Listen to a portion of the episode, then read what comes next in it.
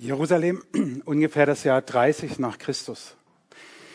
Jerusalem ist überbevölkert. Zu den Einwohnern gesellen sich Scharen von Pilgern, mehrere tausend, die lachen und tanzen und feiern, weil in Jerusalem wird das Laubhüttenfest gefeiert. Jesus nutzt die Gunst der Stunde, ist im Tempel und lehrt die Menschen, auch die Pilger, die von weit her kommen, über Gott, über sein Wesen, über seine Liebe zu uns Menschen.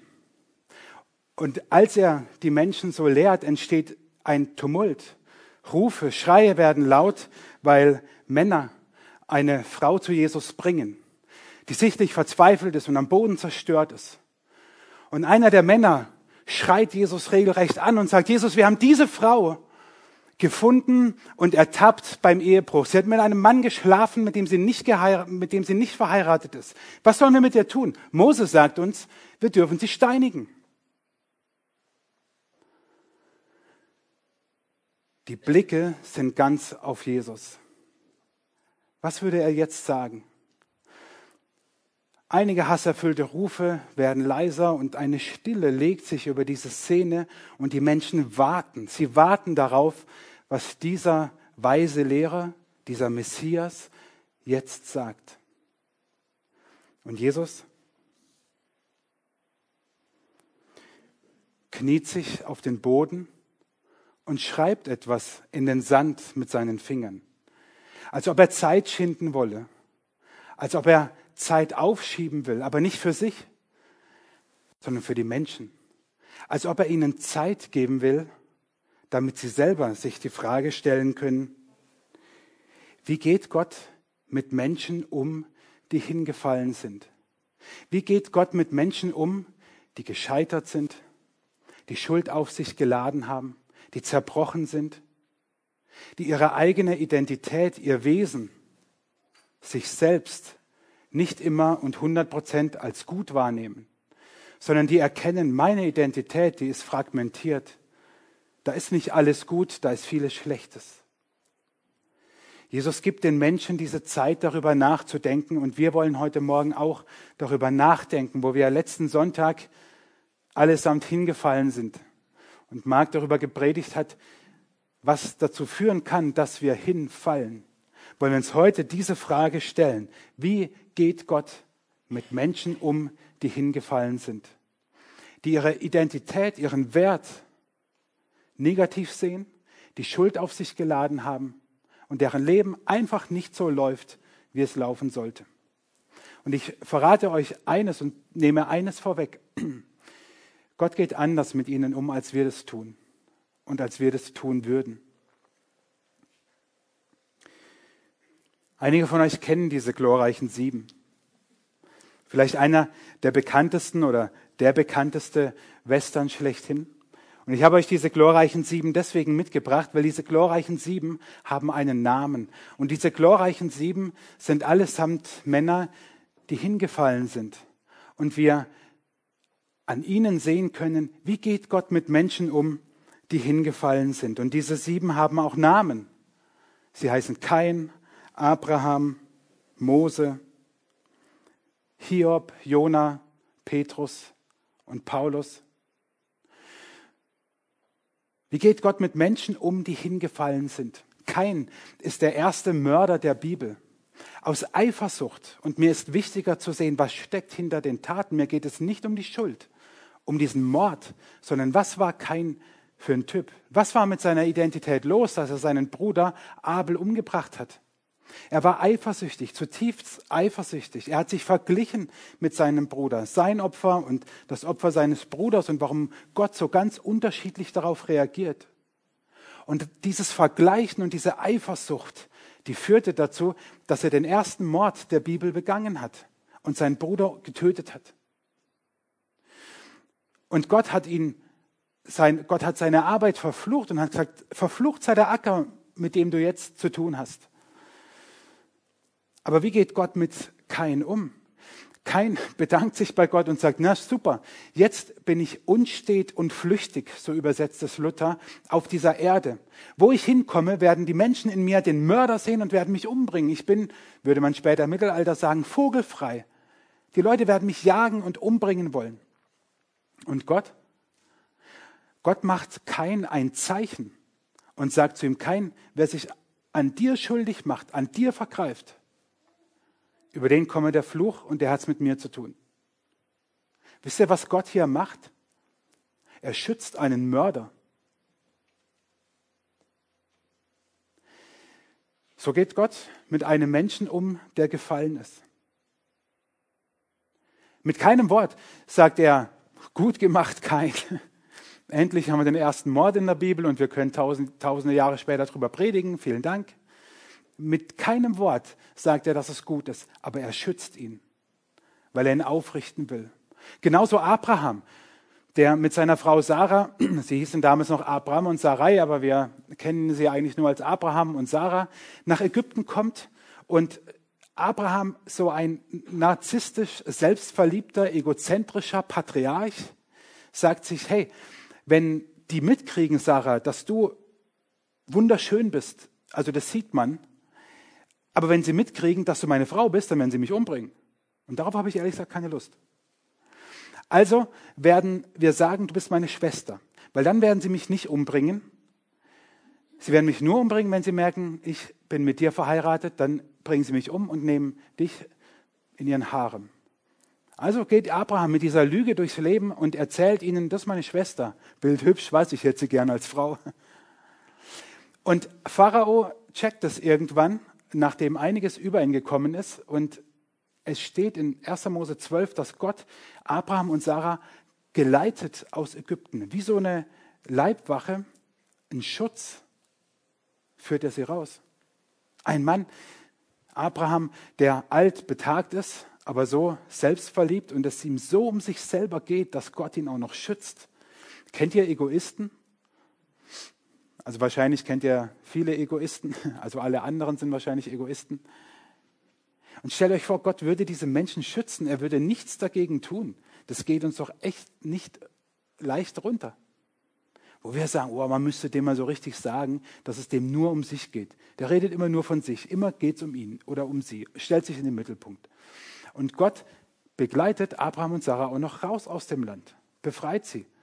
Mose, der die ganze Zeit, wo er das Volk Israel unter sich hat, 40 Jahre durch die Wüste führt als Anführer, immer wieder an sich selbst zweifelt und Gott wirklich alles, naja, hinrotzt und sagt, sorry Gott, das funktioniert so nicht. Nicht mit mir, nicht so, wie du dir das vorgestellt hast. Und Gott sagt nicht, okay Mose, so, Pech gehabt, dann geh halt ins Zelt und flenn, sondern er stellt ihm irgendwann 70 Leiter, Älteste an die Seite, mit denen er weitergeht. Gott richtet ihn auf, aber er sagt nicht, Mose, du Vollpfosten, ich nehme mir halt jemand anderes. Nein, er geht mit ihm und richtet ihn auf. Genauso auch Hiob. Letzte Woche habt ihr von ihm gehört, wenn ihr da wart. Ein Mann, der wahrscheinlich wie kein anderer in der Bibel Leid erfahren hat und sein Name bei uns in die Hiobsbotschaften reingekommen ist, wenn wir Schlechtes hören. Ein Mann, der so sehr an sich selbst zweifelte und Gott anklagte und mit seinem Leben, natürlich aufgrund der Umstände, wenn deine Familie dir genommen wird, dein Hab und Gut und du mit Krankheit geschlagen wirst. Da hast du keine Lust mehr zu leben. Und er klagt sich selbst an und er klagt Gott an. Aber Gott geht mit ihm seinen Weg und führt ihn heraus aus diesem Leid. Und am Ende sagt Hiob, bisher habe ich dich nur vom Hörensagen gekannt, aber jetzt kenne ich dich wirklich. Bisher, Gott, habe ich dich nur vom Hörensagen gekannt, aber jetzt kenne ich dich wirklich. Und am Anfang vom Hiob-Buch lesen wir, dass es keinen so gläubigen und frommen Mann gab wie Hiob. Und der sagt am Ende, also bisher habe ich dich nur vom Hörensagen gekannt. Gott lässt ihn nicht fallen, er richtet ihn wieder auf. Genauso Jona. Jona ist für mich ein Sinnbild von einem absolut unreifen Typen. Vielleicht entdeckst du dich in ihm wieder. Wahrscheinlich nicht, weil Unreife erkennen wir immer nur in den anderen, nicht in uns selber. Aber Jona ist für mich ein Paradebeispiel dafür, was passiert, wenn, wenn Kompetenz und Charakter nicht zusammenpassen. Dieser Typ bekommt von Gott einen wahnsinnigen Auftrag. Er soll in die damals größte Stadt nach Ninive gehen. Man braucht, so steht es in der Bibel, drei Tage, um durch diese Stadt zu wandern. Eine riesige Stadt. Und die Menschen dort leben, kurzum, gottlos.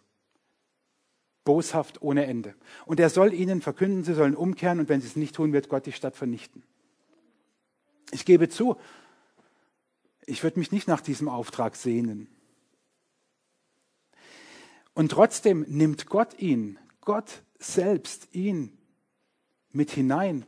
Und Jona hat nichts Besseres zu tun, als Gott Vorhaltungen zu machen. Und zu sagen, hey Gott, ich finde die Idee, die du da hast, nicht ganz so gut, als nämlich die Einwohner von Ninive sich wirklich besinnen und Buße tun und der König ein Gesetz erlässt, man soll Buße tun und das Volk umkehrt, könnte Jona ja vor Freude in die Luft springen und sagen, wow, ein ganzes Volk kehrt um und sucht Gott. Und stattdessen sagt er, Gott, du bist echt doof. Also ich würde die umbringen. Aber allesamt. Der Typ ist so unreif, dass er Gott am Ende noch vorwirft, als er auf die Stadt hinunterschaut und eine Pflanze gewachsen ist, die ihm in der Hitze Sonne spendet. Und über Nacht ein Wurm diese Pflanze frisst und der diesen Schatten nicht mehr hat. Selbst das wirft er Gott noch vor. Gibt es vielleicht auch Dinge, die du Gott vorwirfst, wo du eigentlich dankbar dafür sein solltest, dass er sie dir überhaupt gegeben hat? Der Herr hat es gegeben, der Herr hat es genommen. Gelobt sei der Name des Herrn, sagt Hiob, nicht Jona, sagt Hiob. Und wir fordern oft von Gott und merken eigentlich nicht, wie wir eher an uns arbeiten sollten. Und Petrus, wahrscheinlich kein anderer Mensch im Neuen Testament zumindest, bei dem Worte und Taten so weit auseinanderklafften. Wie ist das bei dir? Wenn du über dich selber nachdenkst, wie sehr stimmt das, was du sagst, mit dem, was du tust, überein? Oder was du denkst und was du tust. Petrus, vollmundig, sagt er noch zu Jesus vor seinem Tod, ich werde überall hinfolgen, bis ins Gefängnis, bis ins Tod, bis keine Ahnung wohin. Und nur Stunden später verrät er ihn, indem er dreimal sagt, ich kenne Jesus nicht. Wie ist es bei dir mit deinen Worten und mit deinen Handlungen? Ich erschrecke an der Stelle oft über mich und denke, wow, ich sollte mal eher auf mich schauen als auf andere. Und der letzte dieser glorreichen sieben, Paulus, der wie kein anderer von Hass erfüllt war auf Christen. Und vor zwei Wochen habe ich darüber gesprochen, dass wir auf den Schubladen denken und uns das davon abhält, unsere Identität zu finden und zu leben. Und Paulus hat es par excellence getan. Für ihn waren alle Christen böse. Und er verfolgte sie und er wollte sie töten oder zumindest ins Gefängnis sperren lassen. Und Gott weiß keinen anderen Ausweg, als ihn mal kurz für drei Tage erblinden zu lassen. Aber nicht, um ihn zu zerstören, sondern mit ihm etwas Neues, Grandioses aufzubauen. Wir würden hier heute nicht stehen, wenn Paulus nicht in die Lande gegangen wäre und von Jesus erzählt hätte und das alles seine Wege genommen hätte. Gott hat ihn nicht mit Feuer und Schwefel vom Himmel verbrannt. Hätte er tun können. Marc hat letzte Woche über Elia gepredigt und über die Baalspriester. Ich war nicht da, ich habe es mir nur angehört. Ich weiß nicht, ob er auch so rumgesprungen ist, wie er es erzählt hat. Äh, für Gott wäre das was Einfaches gewesen, aber es nein, Paulus, nein, ich habe was mit dir vor. Ich will dich aufrichten. Und das ist Gottes Wesen. Wenn wir über Gottes Wesen nachdenken, dann denken wir über Gott nach, der Vater, Sohn und Heiliger Geist ist. Und in der Bibel heißt es im 1. Johannes 4, dass Gott die Liebe ist. Wen liebt Gott? Die Menschen. Wen hat Gott geliebt, bevor es Menschen gab?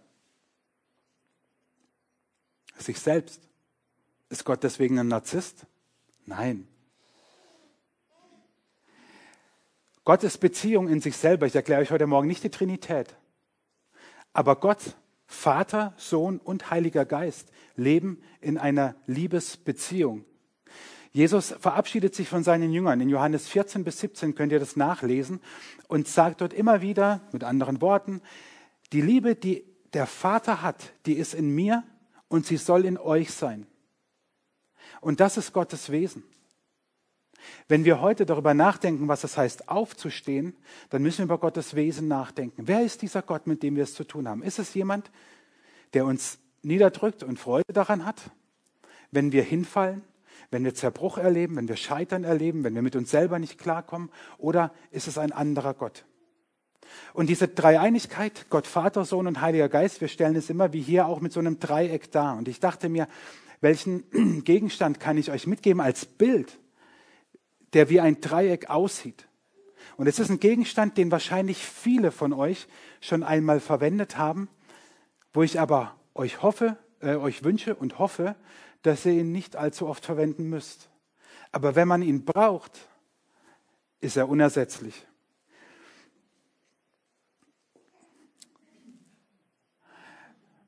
Und dieser Triangelgriff beschreibt für mich genau, wie Gottes Wesen ist, wenn wir hingefallen sind.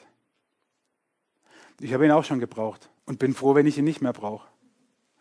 Aber ich brauche ihn, um in dem Moment mich aufzurichten, um mich festzuhalten und daran hochzuziehen oder mich zumindest zu halten und andere stützen mich.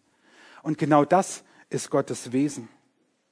Gott will, dass du aufstehst. Das ist sein Wesen. Sein Wesen ist wie dieser Griff, an dem wir uns aufrichten können. Gottes Wesen ist, dass er dich so sehr liebt, dass er es nicht ertragen kann, wenn du am Boden bist. Mark hat es letzte Woche wie in seinem Nebensatz gesagt, aber es ist so wichtig, was er gesagt hat. Er hat gesagt, es gefällt uns nicht, wenn wir am Boden sind und es gefällt Gott auch nicht. Und leider haben wir Gottes Bilder in uns, die sind vollkommen falsch.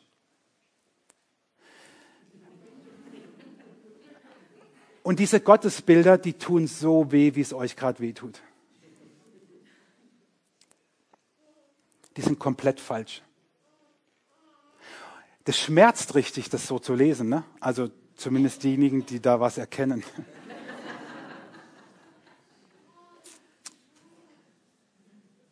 Für alle anderen fragt nachher nach. Aber ich lasse es so stehen, weil es so weh tut. Und genauso weh tut es, wenn mir Menschen begegnen mit diesen anderen Gottesbildern. Als ob Gott jemand wäre, der mich erst recht niederdrückt. Als ob Gott jemand wäre, dem es gefällt, wenn ich am Boden bin. Und dann wird das Ganze auch noch geistlich aufgeladen und das heißt, ja, als Christ musst du doch leiden. Und nur wenn du leidest, dann ist es ein Zeichen dafür, dass du wirklich mit Jesus unterwegs bist. Das ist so ein Bullshit. Das stimmt nicht. Christen haben, seit es Christen gibt, gelitten aufgrund ihres Glaubens. Ja, das stimmt. Aber es steht nirgends in der Bibel, wenn du nicht leidest, dann bist du auch nicht gläubig. Und leider entsteht aus diesem Bild aber, aus diesem, aus diesem Gedanken, dieses Bild, Gott drückt mich nieder, weil nur das sorgt dafür, dass ich wirklich gläubig bin. Und das stimmt nicht. Es wird andersrum ein Schuh draus, dass viele Christen über die Generationen und Jahrhunderte, zwei Jahrtausende hinweg es erlebt haben, dass obwohl ich am Boden bin, es einen Gott gibt, der mich aufrichtet. Aber Christen glauben nicht an einen Gott, der einen niederdrückt und dem es gefällt, dass es dir schlecht geht. Genauso wenig glauben Christen an einen Gott, der uns unsere Schuld immer wieder vor Augen führt, um uns klein und schlecht zu machen. Natürlich gibt es Stellen, vor allem in den Psalmen, wo es heißt, meine Schuld ist mir immer wieder vor Augen. Ja, aber Gott führt uns nicht unsere Schuld, unser Versagen, unser Scheitern, unseren Zerbruch vor Augen, um uns schlecht zu machen. Um uns zu zeigen, wow, guck mal, wie du bist. Das macht unser Spiegel. Aber nicht Gott. Weil Gott will den Blick immer von uns weg auf sich selber lenken. Und glaubt ihr wirklich, der tut das mit Schuld? Indem er uns immer und immer wieder das eintrichtert, was wir eigentlich auch in uns spüren und wahrnehmen. Vielleicht nicht alles. Manches von dem, was ich vorhin gesagt habe, diese Unreife oder diese, dieser Egoismus, den, den nehmen wir oft eher bei anderen wahr. Aber wir nehmen in unserem Leben durchaus Dinge wahr, die unsere Identität kaputt machen und die uns zeigen, boah, unser Leben läuft nicht immer gerade und wir fallen hin. Gott braucht es nicht, um uns zu zeigen, wie groß er ist. Und genauso wenig stimmt es, und es ist vollkommen falsch, dass du etwas zuerst tun musst, damit Gott dich aufrichtet. Im Ernst, was, hast, was, was, was glaubst du wirklich, kannst du Gott bringen, dass er sagt, wow, cool, vielen Dank, jetzt richte ich dich auf? Glaubt ihr ernsthaft, wir Menschen könnten Gott etwas geben? Nur leider erlebe ich, dass das Evangelium oft verdreht wird. Du musst das tun, du musst das glauben, du musst so beten, du musst so und so oft beten. Und ich höre auf, sonst rede ich mich in Rage. Gottes Wesen ist Gnade und Gnade ist unverdient geschenkt und großzügig. In der Schweiz gibt es in, der, in Rapperswil die FEG, Kirche im Prisma. Manche kennen sie vielleicht. Und die haben gerade eine Stelle ausgeschrieben für einen Pastor. Keine Sorge, ich bewerbe mich nicht, weil, ähm, ähm, wie sagt man, Voraussetzung ist, man ist zwischen 20 und 30. So. Ich bin noch nicht 20. Deswegen, deswegen bewerbe ich mich dort nicht. Und dort steht, wir suchen einen Pastor, Pastoren und so weiter. Und ein Merkmal ist, du lebst und predigst das Evangelium der Gnade. Und mir ist es so ins Auge gestochen und ich fand es so toll, dass sie schreiben das Evangelium der Gnade. Weil wir nämlich selbst das Evangelium zum Gesetz machen können und so wird unseren Glauben pervertieren. Wenn wir sagen, du musst das und das tun, damit Gott dich segnet, du musst das und das tun, damit du Jesus erlebst, dann ist der zweite, Satz, der zweite Teil des Satzes toll, dass ich Jesus erlebe. Aber wenn ich erst etwas tun muss, dann ist es Werkgerechtigkeit, Gesetz und etwas, was ich mir verdiene. Und das ist nicht Gnade. Ich werde fast leidenschaftlich bei dem Thema. Und ich höre schon, ja, aber du kannst doch nicht sagen, du kannst als Christ so und so leben und alles Mögliche tun. Und ich denke mir, boah Leute, ich glaube nicht, dass wir auf der Seite vom Pferd fallen. Ich glaube, dass wir hören müssen, dass Gott gnädig ist und dass Gnade unverdient ist, dass Gnade geschenkt ist und dass Gnade großzügig ist. Und alles, was darin nicht reinpasst, ist nicht Gnade. Und alles, was da nicht reinpasst, ist nicht Gott. Und ich werde aggressiv, ehrlich, das ist dann mein, meine Baustelle, wo ich arbeiten muss und leidenschaftlich will reichen und nicht aggressiv. Wenn Menschen predigen, du musst so und so leben, glauben, beten, dann wirst du Gott erfahren. Es gibt natürlich biblische Prinzipien, nach denen wir handeln können und in denen wir lesen können, was wir tun und lassen können, damit wir Gottes Segen erleben. Nur ihr Lieben, das steht in der Bibel, das können wir nachlesen. Nur das, was ich manchmal höre von anderen, das steht nicht in der Bibel, komischerweise. Alles, was wir wissen müssen, was wir tun und lassen sollten, um Gottes Segen und Gnade zu erfahren, das steht schon in der Bibel. Also wenn du dir unsicher bist, ob das, was du hörst, Gnade ist, dann schau in der Bibel nach. Dann solltest du auch eine Bibel haben und darin lesen und dich ein bisschen darin auskennen. Zur Not gibt es ein Inhaltsverzeichnis. Gottes Wesen ist Gnade. In Jesaja 42 heißt es, Gott wird das geknickte Rohr nicht zerbrechen und den glimmenden Docht nicht auslöschen. Also das, was am Boden ist, das wird er nicht noch zertreten. Was am Boden ist, wird er nicht, oder was angebrochen ist, wird er nicht zerbrechen. Nein, er macht etwas anderes. Auch beim Propheten Jesaja heißt es, er gibt dem Müden Kraft und Stärke genug dem Unvermögenden. Männer werden müde und matt und Frauen auch und Jünglinge straucheln und fallen, aber die auf den Herrn harren, kriegen neue Kraft, dass sie auffahren mit Flügeln wie Adler, dass sie laufen und nicht matt werden, dass sie wandeln und nicht müde werden. Lasst euch das doch mal auf der Zunge zergehen. Das ist kein hm, wäre schön, wenn oder wow, klingt schön. Das ist Verheißung, das ist Wahrheit. Die auf den Herrn harren, kriegen neue Kraft. Und in Psalm 42 steht, wie der Hirsch lechzt nach frischem Wasser, so schreit meine Seele Gott zu dir. Meine Seele dürstet nach Gott, nach dem lebendigen Gott. Wann werde ich dahin kommen, dass ich Gottes Angesicht schaue? Was betrübst du dich, meine Seele, und bist so unruhig in mir? Harre auf Gott. Denn ich werde ihm noch danken, dass er meines Angesichts Hilfe und mein Gott ist. Und ich möchte mit euch einen Moment verharren bei diesem Harren. Denn vielleicht regt sich in euch die Frage, wie stehe ich auf? Heute geht es ja ums Aufstehen. Wie, lieber Herr Pfarrer, gib mir mal die drei Punkte, wie ich wieder aufstehe. Und ich sage euch, ich habe sie nicht. Die gibt es nicht. Eine Antwort oder die einzige Antwort, besser gesagt, ist auf den Herrn harren, auf Gott warten, sehnsüchtig hoffen und warten, dass Gott zu seinem Wesen steht und aufrichtet. Ich möchte euch in ein kleines Gedankenexperiment mit reinnehmen. Und ich rede jetzt von den Gebeten, nicht, nicht den Stoßgebeten, die auch gut und wichtig sind, sondern ich rede von deiner Gebetszeit, die du zu Hause hast. Von den Minuten oder Momenten, die du dir zu Hause ganz bewusst nimmst, nur du und Gott, wo du sagst, da lese ich in der Bibel und da bete ich mit meinem, da rede ich mit meinem Schöpfer und bete. Von diesem Moment rede ich. Stell dir vor, du wüsstest, dass alles, worum du Gott bittest, ganz konkret, worum du ihn bittest, er dir nicht geben wird. Würdest du dann immer noch anfangen zu beten? Wenn du genau wüsstest, ich bitte ihn um alles Mögliche, um Heilung, vielleicht nicht bei mir, vielleicht bei lieben Menschen, um eine Versorgung in materieller Not, um darum, dass die Kinder munter durch die Pubertät kommen und, und, und. Du würdest wissen, Gott wird es dir nicht geben, würdest du immer noch beten. Ich habe das natürlich auch durchgespielt und muss ehrlich sagen, mir würde es sehr, sehr schwer fallen. Mir wird es sehr schwer fallen. Es gibt ja auch Stellen in der Bibel, bittet und, so, und es wird euch gegeben.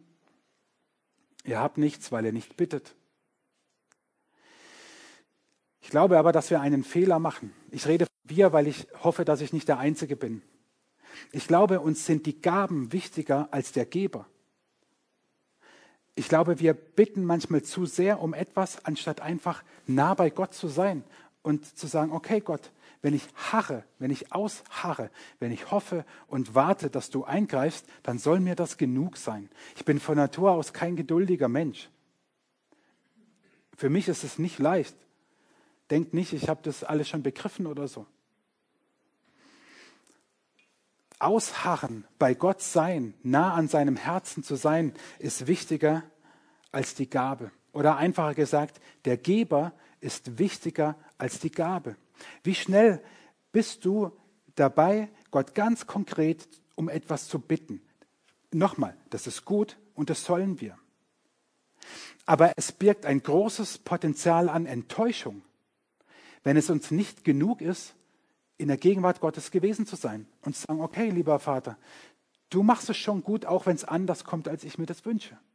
Es reicht mir zu wissen, du bist gut und du bist da, weil dein Wesen ist Gnade. Das geht gegen unsere menschliche Natur, aber genau das ist das, was uns hilft, wieder aufzustehen.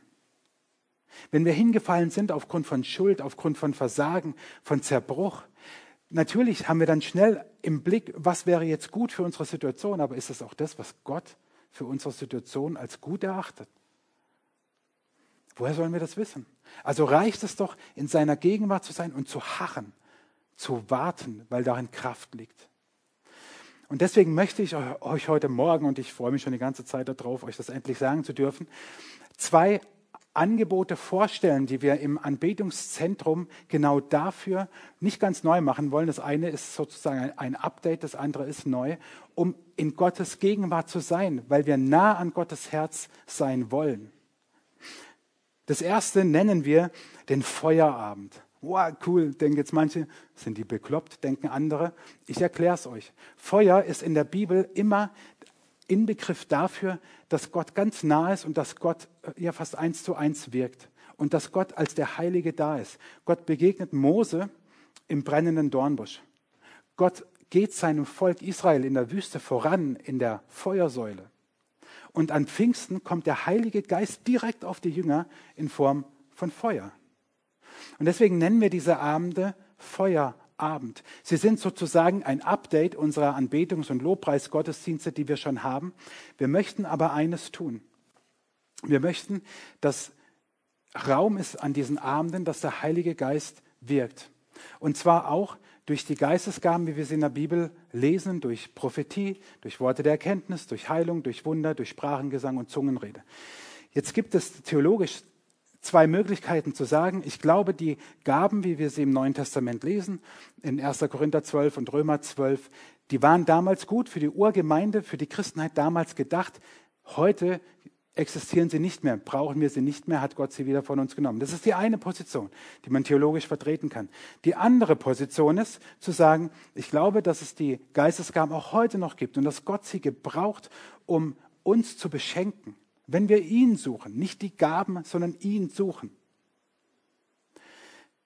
wir entscheiden uns für diese Position und glauben, dass es diese Gaben noch gibt. Und die sollen an diesen Abenden Raum haben. Nicht, dass wir sie suchen. Wir suchen nicht die Gaben, wir suchen den Geber. Wir wollen ihm aber Raum geben. Und der erste oder nächste Abend ist am 9. Februar, also schon relativ bald. Das zweite, was wir möchten, um in Gottes Gegenwart zu sein, um auf ihn zu hören, sind Bergfeste, die wir feiern. Und jetzt Kurt. Sorry, vorhin hat er das spontan gemacht. Bei Bergfest denken manche schon, da machen wir ein Bier auf. Ähm, können wir auch machen, wenn ihr das wollt.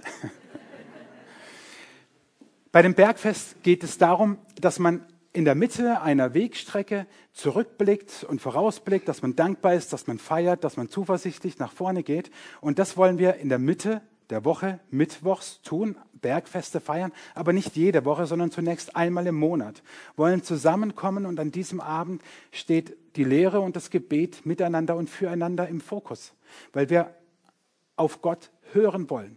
Und ich lege euch beide Abende, sowohl das Bergfest als auch die Feuerabende, ganz sehr ans Herz, um da zu sein in Gottes Gegenwart. Diese Bergfeste, man könnte sie auch hochtrabend Mitarbeitergottesdienste nennen, weil das sozusagen unsere Fürsorgepflicht als Gemeinde äh, ist, dass wir euch, die ihr mitarbeitet, auch Input geben wollen. Wir können nur weitergeben, wovon wir selber erfüllt sind. Und wenn wir Großes hier im Wutachtal vorhaben, dann geht es nur, wenn wir selber immer wieder diese Nähe suchen. Es wird auf allen Kanälen ähm, werdet ihr darüber noch Infos bekommen, wann es ist. Das ähm, erste Bergfest ist am 20. Februar. Ähm, aber mir ist es deswegen so wichtig, weil ich glaube, dass wir aus dieser Gegenwart nah am Herzen Gottes viel mehr rausziehen, als wenn wir Gott immer vorschreiben, was er jetzt zu tun und zu lassen hat. Nochmal Psalm 42. Was betrübst du dich, meine Seele, und bist so unruhig in mir? Harre auf Gott, denn ich werde ihm noch danken, dass er meines Angesichts Hilfe und mein Gott ist. Auf Gott harren, warten, aushalten, hoffen. So richtet er uns auf. Ich gebe euch heute Morgen keine drei Punkte mit, wie Gott dich aufrichtet, weil ich nicht glaube, dass es die gibt. Ich glaube aber, dass es diesen einen gibt, wo wir auf Gott warten und hoffen und ausharren, weil darin Kraft liegt. Und mag es manchmal schier über unsere Grenzen gehen. Gottes Wesen ist Gnade und die wird er uns schenken. In Jerusalem ist es inzwischen ruhig geworden. Die Ankläger sind gegangen. Jesus fragt die Frau, die wie so ein Häufchen Elend dasteht, wo sind die, die dich verdammen wollen? Wo sind sie? Sie sind weg. Warum? Jesus hat kurz vorher noch gesagt, wer ohne Sünde ist, der werfe den ersten Stein. Und dann sind sie gegangen. Und er sagt zu der Frau, so verdamme ich dich auch nicht. Geh und sündige nicht mehr. So verdamme ich dich auch nicht. Paulus drückt es später so aus, so gibt es nun keine Verdammnis für die, die in Christus Jesus sind. Wenn du heute Morgen nur das mitnimmst, dann hast du das Wichtigste mitgenommen. Warum auch immer du hinfällst und Schuld, Versagen, Zerbruch und eine Identität, die alles andere als gut ist, wahrnimmst in dir. Es gibt, wenn du mit Jesus lebst, für dich keine Verdammnis. Keine. Gott verdammt dich nicht. Jesus richtet dich auf. Verdammnis ist die Folge des Urteils, die Strafe. Und von der lesen wir in Jesaja: Die Strafe liegt auf ihm, auf Jesus, auf dass wir Frieden hätten. Gott verdammt dich nicht. Mark hat letzte Woche so schön gesagt: Hinfallen ist normal. Liegen bleiben ist teuflisch. Und ich gehe noch einen Schritt weiter und sage, aufstehen ist göttlich. Weil Gott es will, weil er dich nicht verdammt. Wenn wir jetzt zusammen Gott anbeten mit Liedern, wollen wir uns Zeit dafür nehmen. Und natürlich kann nicht immer von jetzt auf nachher alles gleich gut werden. Wir wünschten uns das. Ich lade dich ein, diese Zeit zu nutzen, um dich Gott zu öffnen und dieser Botschaft, dass es keine Verdammnis gibt für die, die in Christus sind. Und dass du hörst und wartest, was Gott dir dazu zu sagen hat und was Gott mit dir dann noch vorhat. Ich bete mit uns und wenn ihr könnt und wollt, dann steht auch dazu auf.